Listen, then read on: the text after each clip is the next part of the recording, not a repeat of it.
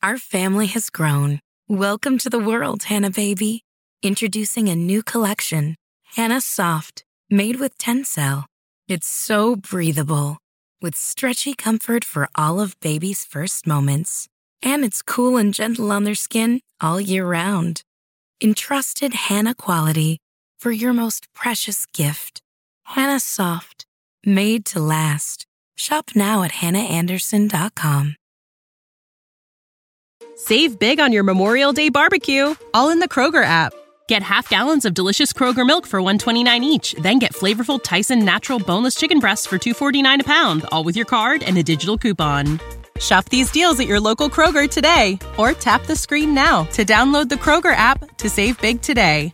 Kroger, fresh for everyone. Prices and product availability subject to change. Restrictions apply. See site for details.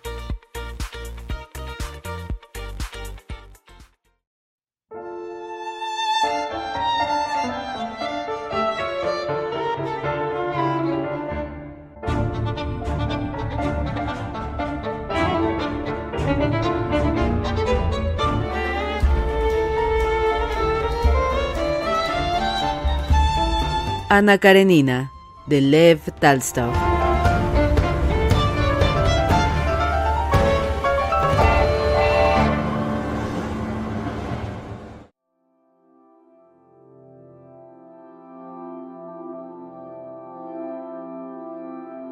Esteban Arkadievich iba a marcharse ya cuando entró Korny y anunció Sergio Alexievich. ¿Quién es este Sergio Alexievich? preguntó Esteban Arkadievich a Karenin, pero enseguida recordó y dijo Ah, sí, mi sobrino Sergei. Pensé que se trataba de algún jefe de un departamento ministerial. Ana me ha pedido que le vea, pensó también Oblonsky y recordó la expresión del rostro de su hermana, tímida y lastimera, cuando le había dicho despidiéndose de él. Haz por verle de cualquier modo, entérate detalladamente de dónde está, quién está a su lado, y si fuera esto posible, ¿verdad que es posible, Estiva, obtener el divorcio y tener a mi hijo conmigo? Esteban Arkadievich veía ahora que no podía ni siquiera pensar en tal cosa. De todos modos, se alegró de ver al menos a su sobrino y poder así dar noticias directas a su hermana. Alexei Alejandrovich hizo presente a su cuñado que a Sergio no le decían nunca nada de su madre, y le rogó que él se abstuviera a sí mismo de hablarle de ella. Sergio ha estado muy enfermo, explicó, después del último encuentro de su madre que nosotros no habíamos previsto y a consecuencia precisamente de la impresión que recibió. Hasta hemos temido por su vida. Una cura bien llevada y baños de mar han repuesto su salud. Ahora, por consejo del médico, le he internado en un colegio.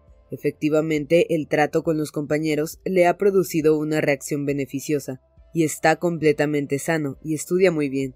Pero si está hecho un hombre, realmente ya no es Sergei, sino un completo Sergio Alexievich, comentó Esteban Arkadievich, sonriendo y mirando extasiado al hermoso muchacho, ancho de espaldas, vestido con marinera azul y pantalón largo, de palabra fácil y ademanes desenvueltos en que se encontraba convertido al pequeño Sergei. El niño saludó a su tío, el niño saludó a su tío como a un desconocido, pero al reconocerle se sonrojó y como si se sintiese ofendido o irritado por algo, le volvió la espalda con precipitación. Luego se acercó a su padre y le presentó su cuaderno con las notas obtenidas en la escuela. Esto ya está bien, sigue así, comentó su padre. Está ahora más delgado y ha crecido mucho. Ha dejado de ser un niño, es un mocetón. Así me gusta, dijo Esteban Arkadievich. ¿Me recuerdas? preguntó al niño. Sergio miró a su padre rápidamente, como consultándole lo que debía hacer. Le recuerdo, mononco, contestó mirándole y de nuevo bajó la vista. Esteban Arkadievich atrajo hacia sí al niño y le tomó la mano. ¿Qué? ¿Cómo van las cosas? le dijo con acento cariñoso pero cohibido, sin saber bien lo que decía, aunque deseando hablar con él y que le hablase. Ruborizándose y sin contestar, el niño tiró suavemente de la mano que le había tomado su tío, y apenas logró soltarse, se separó de él, miró interrogativamente a su padre, pidiéndole permiso para retirarse, y al contestarle con un gesto afirmativo, salió de la habitación apresuradamente, como un pájaro al que dejasen en libertad. Había pasado un año desde que Sergio Alexievich viera a su madre por última vez, y desde entonces nunca había vuelto a oír hablar de ella. Este año la habían internado en un colegio donde conoció y cobró afecto a otros niños también internados allí. Los pensamientos y recuerdos de su madre, que después de su entrevista con ella le hicieron enfermar, ahora habían dejado de inquietarle y si a veces volvían a su mente, los rechazaba considerándolos vergonzosos, propios de niñas, pero no de niño. Sabía que entre sus padres se había producido una discordia que les había separado, y que él debía estar con su padre, y procuraba acostumbrarse a esta idea. Ver a su tío, tan parecido a su madre, le fue desagradable por despertar en él aquellos recuerdos que consideraba vergonzosos, y aún le fue más desagradable la visita por algunas palabras que oyó cuando esperaba a la puerta del despacho, y que por la expresión de los rostros de su padre y su tío adivinó que se referían a su madre, y para no inculpar al padre, puesto que con él vivía y de él dependía, y principalmente por no entregarse al sentimiento que él consideraba denigrante, Sergio procuró no mirar a Esteban Arkadievich y no pensar en lo que éste le recordaba. Al salir del gabinete, Esteban Arkadievich encontró a Sergio en la escalera y le llamó y le preguntó, mostrándole gran interés y afecto, cómo pasaba el tiempo en la escuela y en las clases, qué hacía luego y otros detalles de su vida. Sergio, ausente su padre, contestó muy comunicativo, más hablador. Ahora jugamos al ferrocarril, explicó. Vea usted, es así. Dos chicos se sientan en un banco figurando ser viajeros. Otro se coloca de pie delante del banco de espaldas a este.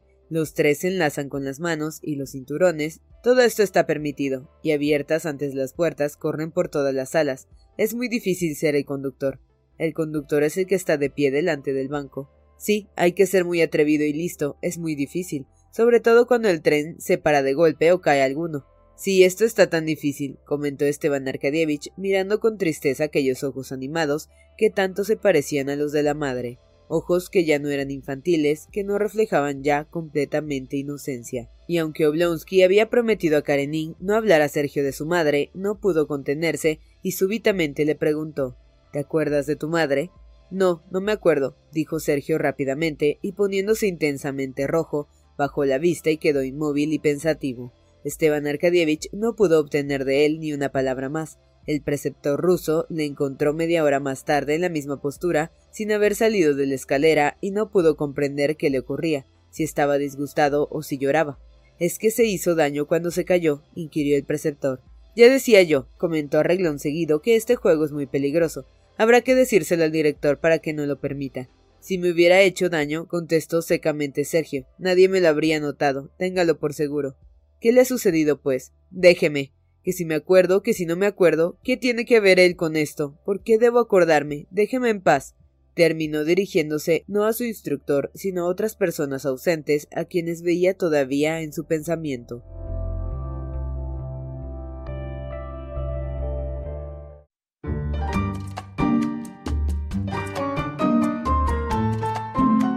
Como siempre que iba a la capital, Esteban Arkadievich no pasaba su tiempo inútilmente en San Petersburgo.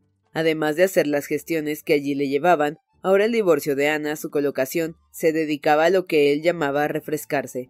Moscú, a pesar de sus cafés chantans y demás diversiones y de los omnibus, siempre le había parecido a Oblonsky monótono y triste como un agua muerta, sobre todo cuando estaba él con su familia, y la vida de allí había llegado a veces a pesarle en el espíritu como una losa de plomo de la que necesitaba refrescarse. Viviendo mucho tiempo en Moscú sin ausentarse, Oblonsky llegaba a sentirse inquieto de su mal humor, de su mujer con sus continuos reproches, de su salud y de la educación de sus hijos, de los pequeños intereses, de sus servicios y hasta de las deudas, pues hasta las deudas llegaban a intranquilizarle, pero le bastaba llegar a San Petersburgo y vivir el ambiente de aquella ciudad, donde la gente vivía, no vegetaba simplemente, otra frase de Oblonsky, para que todo su malestar se fundiese en el nuevo ambiente como la cera al fuego.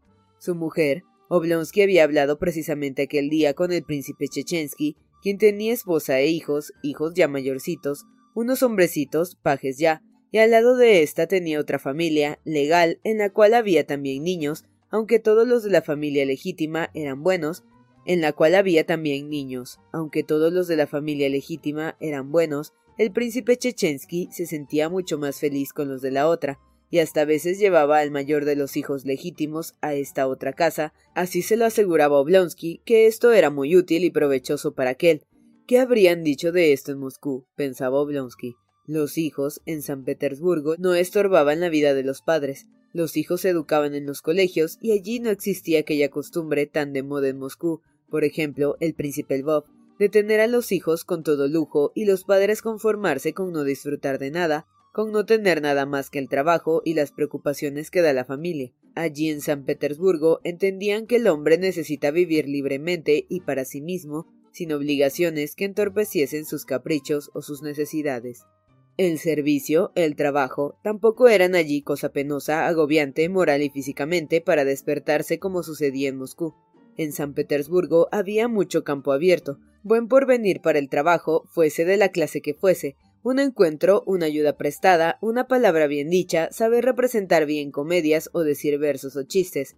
Cualquier cosa de estas, y de repente un hombre se encontraba en un puesto elevado, como por ejemplo Briansov, al cual Esteban Arkadievich había encontrado el día antes convertido en una de las figuras más importantes.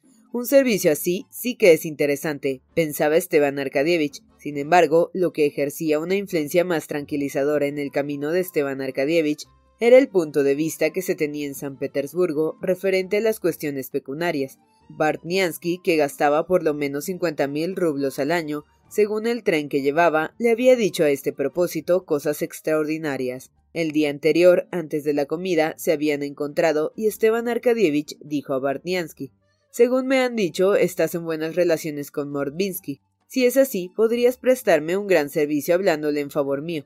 Hay un puesto que desearía ocupar miembro de la comisión. Es igual que no me lo digas, le interrumpió Barniansky. No lo recordaría ni haría nada de lo que me pides. ¿Por qué te metes en estos asuntos ferroviarios con judíos? Es un asco.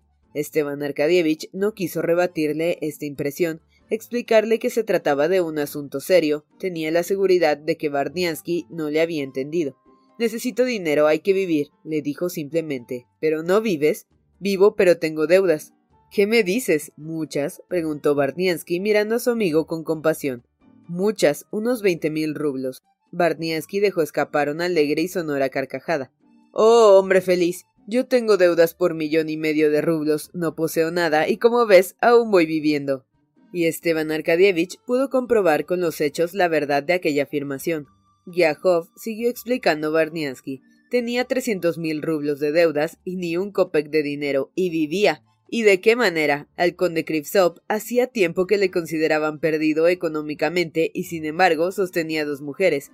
Petrovsky había gastado cinco millones que no eran suyos y continuaba viviendo como siempre. Le confiaban incluso alguna administración y como director percibía veinte mil rublos de sueldo. Por otra parte, San Petersburgo producía en Esteban Arkadievich una acción terapéutica que le era muy agradable. Le hacía sentirse más joven. En Moscú, Oblonsky veía que tenía canas. Debía reposar después de cada comida, andaba encorvado, subía las escaleras paso a paso, y respirando con gran dificultad. No encontraba aliciente en compañía de las mujeres jóvenes y bellas, no bailaba en las veladas.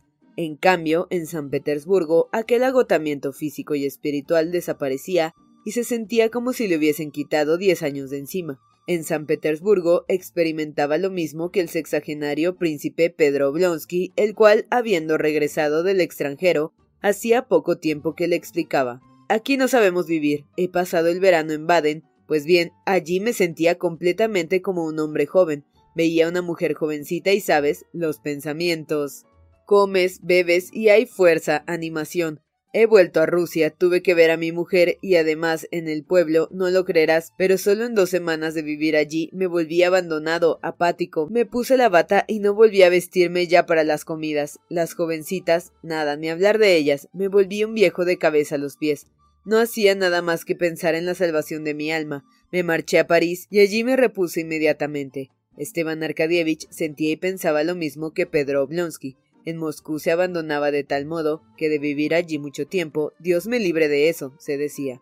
Acabaría por no pensar más que en la salvación de su alma, mientras que en San Petersburgo se sentía un hombre fuerte y audaz, dispuesto a todo.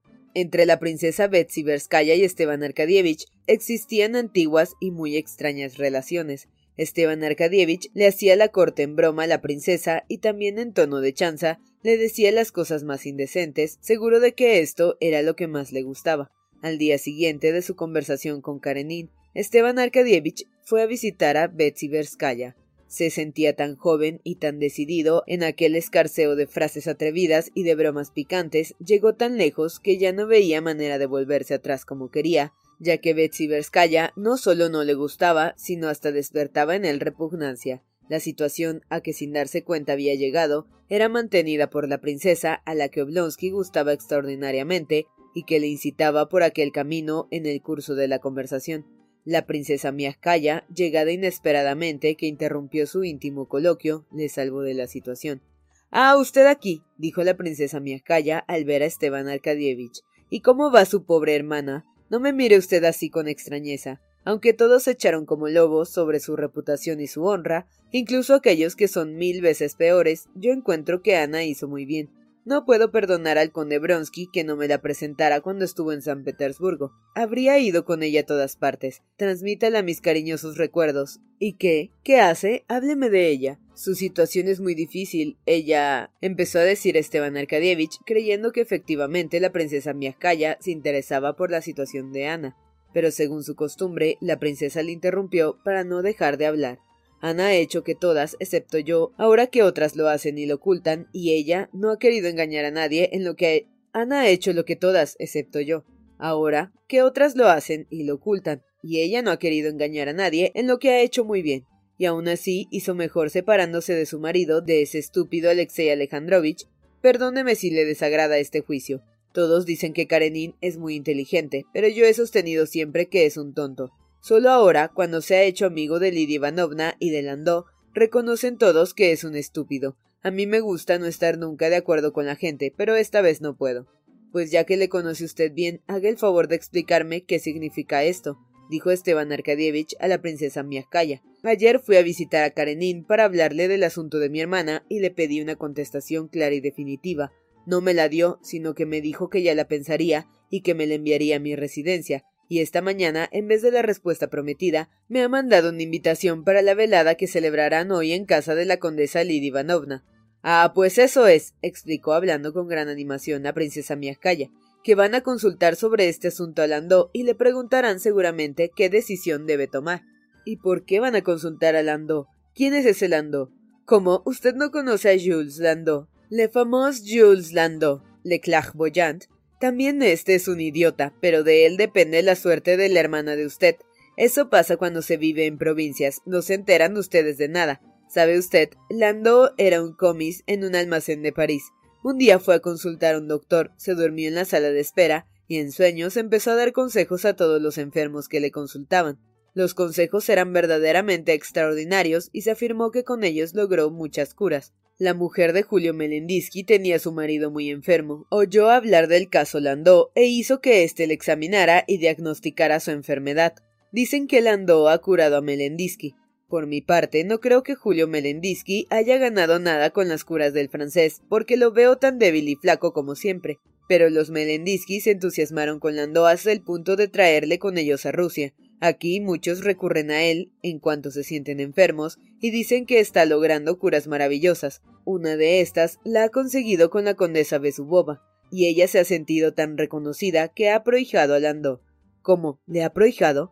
¿Cómo lo oye usted? Ahora ya no es Landó, sino el conde Besubov. La cuestión es que Lidia, que sin duda no tiene la cabeza en su sitio, le quiere mucho y no hace nada, no decide nada sin consultar con él. Y por lo visto Karenin, que ha intimado igualmente con el francés, tampoco decide nada sin saber su opinión, así que la suerte de su hermana, creo que está bien explicado, se halla en manos de este Landó, llamado de otro modo Conde Besubov.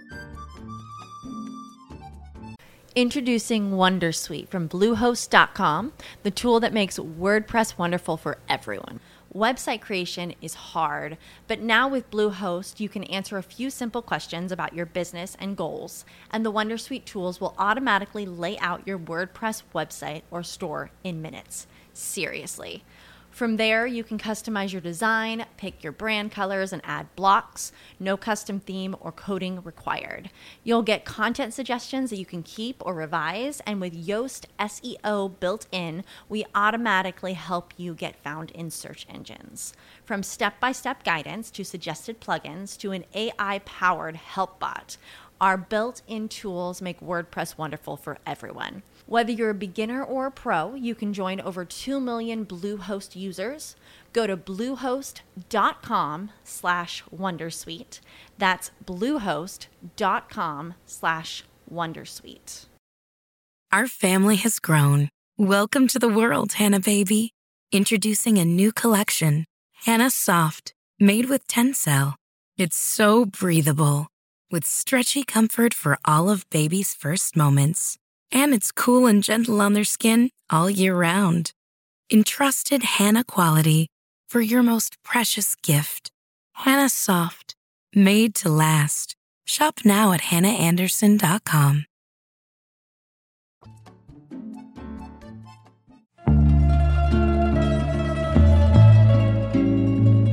Después de la espléndida comida con que Barniansky le obsequió en su casa con café y cigarros y coñac en gran cantidad, Esteban Arkadievich, ya con algún retraso sobre la hora que le habían fijado, se dirigió desde allí a casa de la condesa Lidia.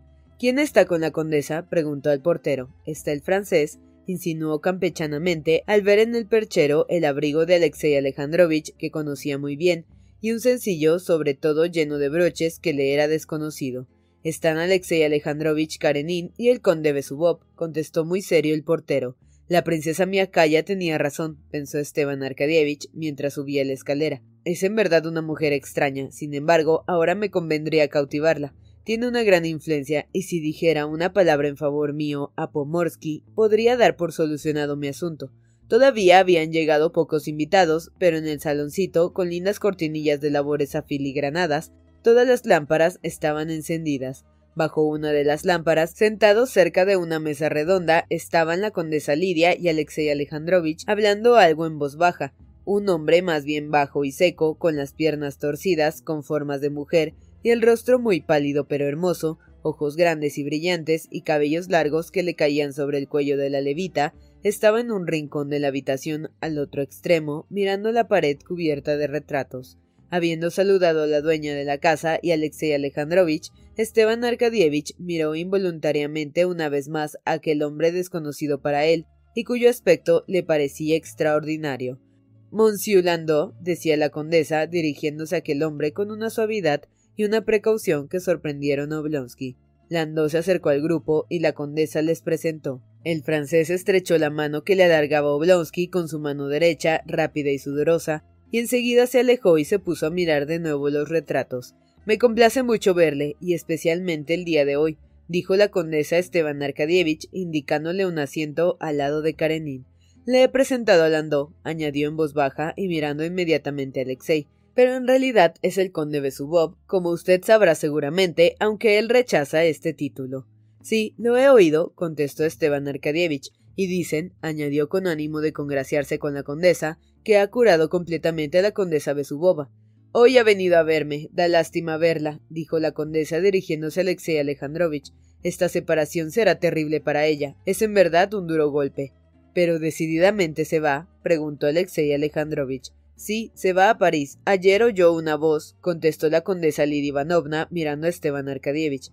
Ah, una voz, repitió Oblonsky, pensando que tenía que obrar con mayor prudencia posible en este ambiente en el que observaba y presentía cosas muy particulares, cuyo secreto él no poseía. Se produjo un momento de silencio, después del cual Lidia Ivanovna, como empezando a hablar del objeto más importante de la conversación, dijo Oblonsky con fina sonrisa.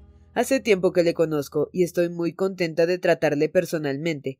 Les a mí de mes a mí son mes a mí pero para ser amigo hay que compenetrarse con el estado del alma, y temo que usted no lo hace con respecto al alma de Alexei Alejandrovich. Ya comprenderá usted a qué me refiero, dijo Esteban Arkadievich, levantando hacia él sus hermosos ojos. Dijo a Esteban Arkadievich, levantando hacia él sus hermosos ojos. En realidad, condesa, no conozco bien la posición de Alexei Alejandrovich, dijo Oblonsky, no comprendiendo bien qué era lo que quería decirle, y firme en su propósito de congraciarse con ella, procurando llevar aquella conversación inexplicable aún para él a términos generales. Oh, no me refiero a cambios exteriores, dijo severamente la condesa, siguiendo al mismo tiempo con mirada enamorada a Alexei Alejandrovich, que se había levantado y se acercaba a Landó. Su corazón es lo que ha cambiado porque se ha dado a otro corazón, y temo que usted no haya meditado bastante sobre esta maravillosa transformación obrada en él. Quiero decir que, claro, así en general, no conozco, no puedo comprender esta transformación. Éramos amigos de siempre de toda la vida y ahora dijo Esteban Arkadievich, correspondiendo con otra mirada suave a la de la condesa, mientras meditaba en cuál de los dos ministerios tendría más influencia para pedirle la recomendación con más probabilidades de eficacia. La transformación sufrida no puede mitigar en él el sentimiento de amor al prójimo. Al contrario, lo hace más elevado, lo purifica. Pero temo que usted no me comprenda. ¿Quiere tomar té? dijo la condesa, indicando con la mirada al criado que traía el té en una bandeja. Sí, francamente, no lo comprendo del todo, condesa. Claro, su desgracia. Sí, su desgracia. Su desgracia que le ha dado una mayor felicidad, ya que su corazón se ha renovado y se ha llenado de él, al que nunca había comprendido ni amado, dijo la condesa, poniendo los ojos en Alexei Alejandrovich con mirada acariciadora. Creo que podré pedirle que diga algo en los dos ministerios, pensó mientras tanto Oblonsky. A continuación contestó Oh, seguramente, pero a mi parecer estas transformaciones son tan íntimas que nadie, ni aun las personas más allegadas, osan hablar de ellas. Al contrario, replicó Lidia Ivanovna, hemos de hablar de ellas y ayudarnos los unos a los otros. Indudablemente, aprobó Oblonsky con sonrisa aduladora, pero, añadió, hay diferencias en el modo de apreciar las cosas y además, en lo que se refiere a la verdad sagrada, no puede haber diferencias, dijo con energía y severidad la condesa. Oh, sí, claro, pero. y Oblonsky confuso quedó callado. Comprendía que se trataba de religión, pero no se consideraba preparado para tratar de este tema y temía herir los sentimientos de la condesa, a la que no renunciaba a utilizar para sus fines referentes al asunto de su empleo. Me parece que ahora se dormirá, murmuró Alexei Alejandrovich acercándose a Lidia Ivanovna. Esteban Arkadievich volvió la cabeza hacia donde estaba Landó, vio a éste sentado cerca de la ventana, apoyado sus codos en los brazos del sillón y con la cabeza inclinada sobre el pecho. Al observar que todas las miradas se dirigían a él, el francés levantó la cabeza y sonrió con sonrisa ingenua y pueril. No le presten atención, recomendó Lidia Ivanovna y con mucho cuidado, suavemente, acercó una silla para Alexei Alejandrovich. He observado, dijo luego, volviendo a la conversación interrumpida, pero en aquel momento entró un criado con una carta que entregó a la condesa, con lo cual la conversación quedó cortada de nuevo. Lidia Ivanovna la leyó rápidamente y tras pedir perdón a Esteban Arkadievich y Alexei Alejandrovich, escribió con extraordinaria rapidez unas líneas de contestación le entregó a un criado, volvió a su puesto cerca de la mesa y continuó la conversación que tenía empezada. He observado, dijo, que los habitantes de Moscú, sobre todo los hombres, son la gente más indiferente en materia de religión. Oh, no, condesa, me parece que los moscovitas tienen fama de ser muy fumes, se defendió Esteban Arkadievich. Sí, pero por lo que puedo comprender, usted, por desgracia, pertenece a los indiferentes, dijo Karenin con sonrisa fatigada. ¿Cómo es posible ser indiferentes? repuso en tono de recriminación Lidia Ivanovna. En ese aspecto, añadió Esteban Arkadievich con su sonrisa más dulce, no soy indiferente, sino que he adoptado una actitud de espera. Pienso que para mí no ha llegado aún el momento. Alexei Alejandrovich y Lidia Ivanovna cambiaron miradas expresivas. No podemos saber nunca en estas cuestiones si ha llegado o no el momento para nosotros, dijo Alexei Alejandrovich muy serio. No debemos pensar si estamos preparados o no. La gracia divina no se rige por consideraciones humanas. A veces no desciende sobre los que laboran ya, y en cambio se fija en los no iniciados, como sobre Saúl. No, parece que no se duermen aún, dijo Lidia, dijo Lidia Ivanovna, que seguía con la vista los movimientos del francés. Este, en aquel momento, se levantó y se acercó a ellos. ¿Me permiten escucharles? preguntó. Oh, sí, no habíamos querido incomodarle, contestó Lidia Ivanovna mirándole con dulzura. Siéntese usted con nosotros. No hay que cerrar los ojos para no perder la luz, sentenció Alexei Alejandrovich. Ah, si supiese usted tan solo qué felicidad experimentamos sintiendo su continua presencia en nuestra alma, dijo la condesa Lidia Ivanovna, sonriendo beatíficamente. Pero el hombre puede sentirse incapaz de remontarse a esta altura, contestó Esteban Arkadievich, a sabiendas de que mentía, pero no atreviéndose a exponer su modo de pensar, tan libre, delante de una persona que sentía y opinaba lo contrario, y que con una sola palabra en su favor podía procurarle el puesto anhelado. ¿Es que quiere usted decir que el pecado no nos los permite? le interrogó Lidia Ivanovna. Sería una opinión falsa para los que creen que no hay pecado. Sus pecados les son perdonados. Pardon volvió a suplicar al entrar el criado con otra carta. La leyó y contestó verbalmente diciendo Mañana en casa de la gran duquesa, dígaselo así. Luego continuó la conversación. Para el que cree, el pecado no existe. Pero la fe sin obras es fe muerta, objetó Esteban Arkadievich, recordando este texto del catecismo y defendiendo ya su independencia, si bien con fina sonrisa aduladora para la condesa. He aquí el famoso pasaje de la epístola de Santiago, dijo Alexei Alejandrovich, y añadió dirigiéndose a Lidia Ivanovna con tono de reproche, al parecer por haber vuelto sobre aquel aspecto de la cuestión cuando ya lo habían tratado ellos más de una vez. Cuánto mal ha producido la falsa interpretación de este pasaje. Nada repugna tanto a la fe como esta interpretación. Decir no hago buenas obras significa que no tengo fe, y así no está escrito en ninguna parte, sino que se ha dicho precisamente lo contrario. Trabajar para Dios con esfuerzo continuo, con ayunos para salvar su alma, dijo la condesa Lidia Ivanovna con desprecio y repugnancia. Esa es la concepción salvaje de nuestros monjes, siendo así que eso no está dicho en ninguna parte. Es mucho más sencillo y fácil, añadió mirando Oblonsky con la misma sonrisa reconfortante con la cual, en la corte, animaba a las jóvenes damas de honor, cuando las veía cohibidas por el nuevo ambiente. Estamos salvados por Cristo, que sufrió por nosotros. Estamos salvados por nuestra fe, dijo Alexei Alejandrovich, apoyando también con su mirada las palabras de Lidia Ivanovna. ¿Vous comprenez l'anglais? Le preguntó la condesa, y habiendo recibido una contestación afirmativa, se levantó y se puso a buscar algo en un pequeño estante librería que había en la misma habitación. Luego vino con un libro y presentándoselo a Alexei Alejandrovich le dijo ¿Quiere usted leer Safe and Happy o Under the Wing? y sentándose de nuevo abrió el libro diciendo Es muy corto, aquí está descrito el camino por el cual se llega a la fe y se adquiere una felicidad ultraterrena. El hombre que tiene fe no puede ser desgraciado aunque esté solo, ya lo verá usted. Lidia Ivanovna iba a empezar a leer cuando entró otro criado. ¿Es la Borosdina? preguntó la condesa. Dígale que mañana a las dos. Durante unos momentos, Lidia Ivanovna quedó pensativa, mirando frente a sí con sus hermosos ojos, una mirada distraída, desmayada sobre su pierna derecha, la mano en que sostenía el libro, reteniendo con un dedo la página que iba a leer. Luego, tras un suspiro, continuó la conversación.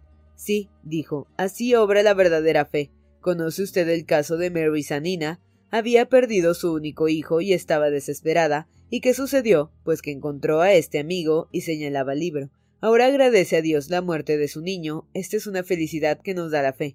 Oh, sí, ciertamente, dijo Esteban Arkadievich, pensando con gran contento que iban a leer y que así tendría tiempo de darse cuenta exacta de la situación. Creo, pensó, que será mejor no pedir nada hoy. Lo que tengo que procurar es marcharme de aquí antes de enredar más las cosas. Esto va a aburrirle, ya que usted no sabe inglés, pero es corto dijo la condesa dirigiéndose a Landó. Oh, lo comprenderé, contestó éste con dulce sonrisa y cerró suavemente los ojos. Alexei Alejandrovich y Lidia Ivanovna intercambiaron miradas significativas y comenzó la lectura.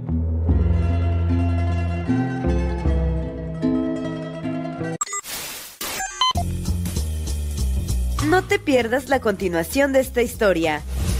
Capítulos todos los lunes, miércoles y viernes. Suscríbete. El Cuentero, con historias para tus oídos.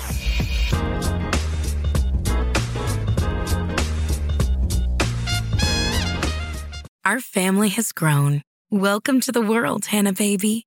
Introducing a new collection, Hannah Soft, made with Tencel. It's so breathable, with stretchy comfort for all of baby's first moments. And it's cool and gentle on their skin all year round. Entrusted Hannah quality for your most precious gift. Hannah Soft, made to last. Shop now at hannahanderson.com. Our family has grown. Welcome to the world, Hannah baby. Introducing a new collection, Hannah Soft, made with Tencel. It's so breathable, with stretchy comfort for all of baby's first moments. And it's cool and gentle on their skin all year round. Entrusted Hannah quality for your most precious gift. Hannah Soft, made to last. Shop now at hannahanderson.com.